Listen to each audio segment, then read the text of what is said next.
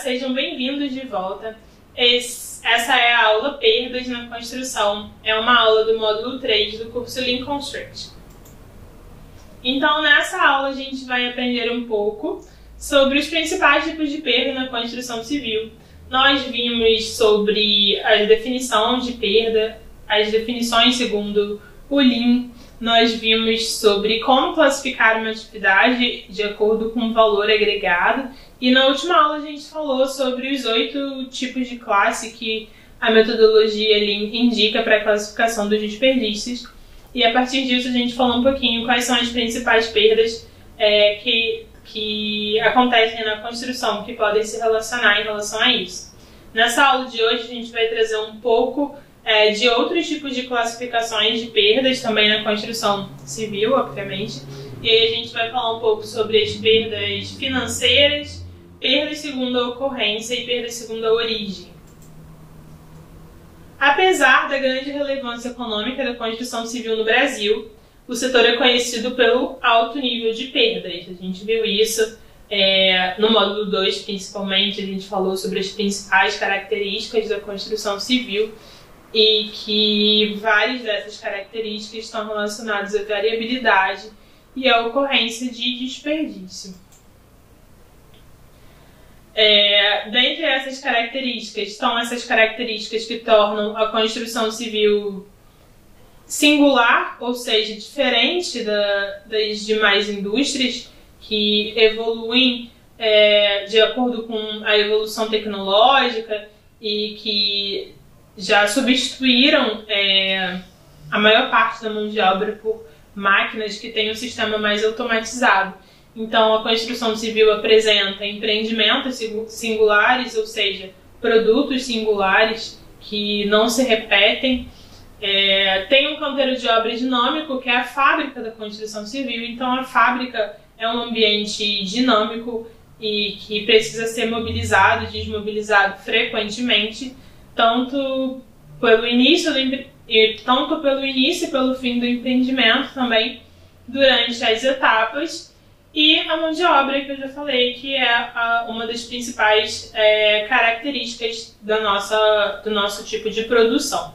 Então, o primeiro passo para reduzir e eliminar as perdas presentes no processo é identificar e entender por que ocorrem. Por isso, a, as classificações, as classificações ajudam nesse, nesse entendimento.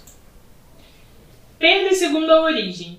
As perdas elas podem ocorrer em quaisquer etapas do empreendimento, desde sua concepção, execução e até mesmo depois da entrega, quando a gente fala da etapa da manutenção. Então, é, esses são os três momentos que a gente pode dizer que as perdas ocorrem então, na concepção, que é quando eu é, faço meu planejamento, quando eu faço meu projeto, quando eu imagino é, o que eu vou precisar e o que vai ser necessário. Durante a produção, que é durante as etapas produtivas, que são os meus processos, a minha execução. E na utilização, é a etapa a, depois da entrega do empreendimento, quando eu começo a usar a minha edificação, usar o meu produto final. E aí eu tenho que fazer a manutenção e as perdas também podem ocorrer nesse, nesse momento.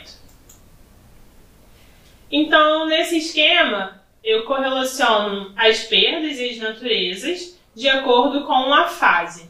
Então, na concepção, a gente tem uma diferença entre a, a atividade prevista e a indicada de acordo com o projeto, ou seja, Nesse caso, eu tenho o meu projeto e a partir do meu projeto eu vou determinar uma demanda de material, uma demanda de mão de obra, que é o necessário para executar aquilo. Então, se eu previ, de acordo com o projeto, uma demanda maior do que é necessária, maior do que realmente seria necessária de acordo com aquele quantitativo e de acordo com aquele cenário, eu posso dizer que nesse momento eu fiz um superdimensionamento, então eu estou é, provocando perdas, estou provocando desperdícios. E nesse caso, as perdas são vistas como perdas é, financeiras, porque eu estou prevendo um gasto, estou prevendo que eu vou precisar de mais recursos do que realmente vão ser necessários. E, e isso vão, vai fazer com que é, sobre e, obviamente, vai causar desperdício.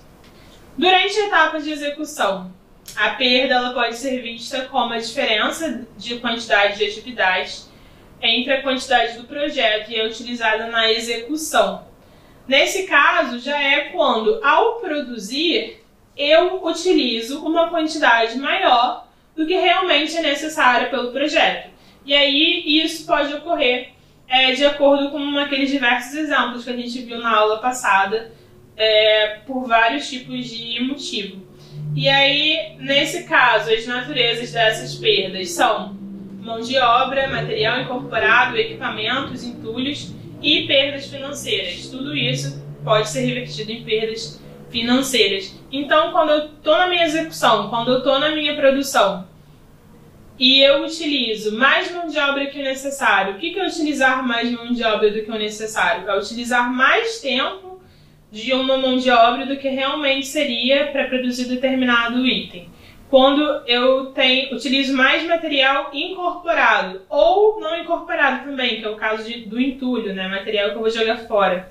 Ou quando eu utilizo mais equipamento do que realmente necessário, de acordo com o meu tipo de empreendimento, de acordo com o meu projeto, isso é visto como perdas. Na utilização, é a diferença entre a quantidade prevista para manutenção e a quantidade consumida. Então, é, depois da entrega do empreendimento, quando eu vou utilizá-lo, eu tenho procedimentos para manutenção também que são necessários e esses procedimentos eles têm uma quantidade de, de, de recursos que são necessários. Então, se durante essa manutenção eu utilizar mais do que realmente é necessário, eu tenho perdas. E aí, assim como a execução, essas perdas também ocorrem por mão de obra, material incorporado, equipamentos, entulho e perdas financeiras, que são revertidos em perdas financeiras.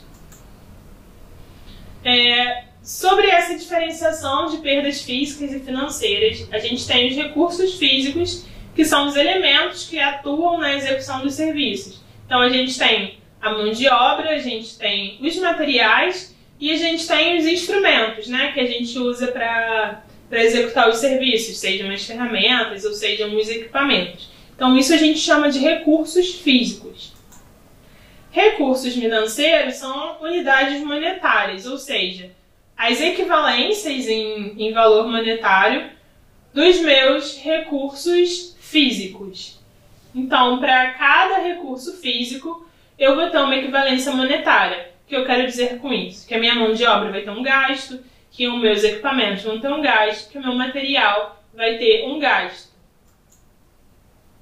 Então, as perdas elas podem ser divididas entre físicas e financeiras, sendo que as perdas é, financeiras elas podem ocorrer por causas estritamente financeiras ou devido às físicas. Quando eu digo estritamente financeiras, eu quero dizer, por exemplo, eu comprei um material um valor mais caro do que eu poderia comprar. Então eu tenho uma perda estritamente financeira. Eu recebo uma multa por algum alguma coisa que eu, que eu não deveria ter feito. Então eu tenho uma perda financeira. É, são, são essas questões mais gerenciais que não estão é, diretamente relacionadas com os recursos. Já as perdas físicas, elas é, estão sempre relacionadas a quantidades monetárias também. Então, as perdas físicas, elas sempre vão me dar é, uma correlação de perdas financeiras, analisando essa classificação. Então, as perdas, os recursos físicos, eles são mensurados em em unidade, de acordo com o tipo de recurso. Então, quando eu falo de material, eu posso mensurar em, em quilo, eu posso mensurar em metro cúbico, eu posso mensurar em unidade. Quando eu falo de mão de obra, eu posso mensurar em horas de trabalho, né? Porque é, cada hora vai ser uma fração correspondente do salário de, de, um, de um operário, de uma mão de obra, então eu posso correlacionar isso em horas. Ou eu posso correlacionar todos esses valores em porcentagem também, comparando com a porcentagem com o valor é, previsto. E aí essa porcentagem seria o quanto a mais eu eu estou gastando de acordo com, com o que realmente é necessário. E os recursos financeiros, eles são vistos em unidades monetárias, né? Aqui no Brasil, em reais. Então, eu trago um exemplo de como isso acontece. É, o setor de compras, ele pode ter é, perdas estritamente financeiras, como eu falei, se eu compro material, ou se eu contrato um equipamento, ou se eu contrato uma mão de obra de, por um valor é, maior do que eu poderia contratar, se eu tenho a oportunidade de, de, de pagar menos, se aquilo vale menos e eu estou pagando mais do que realmente vale, é, eu tenho uma perda financeira.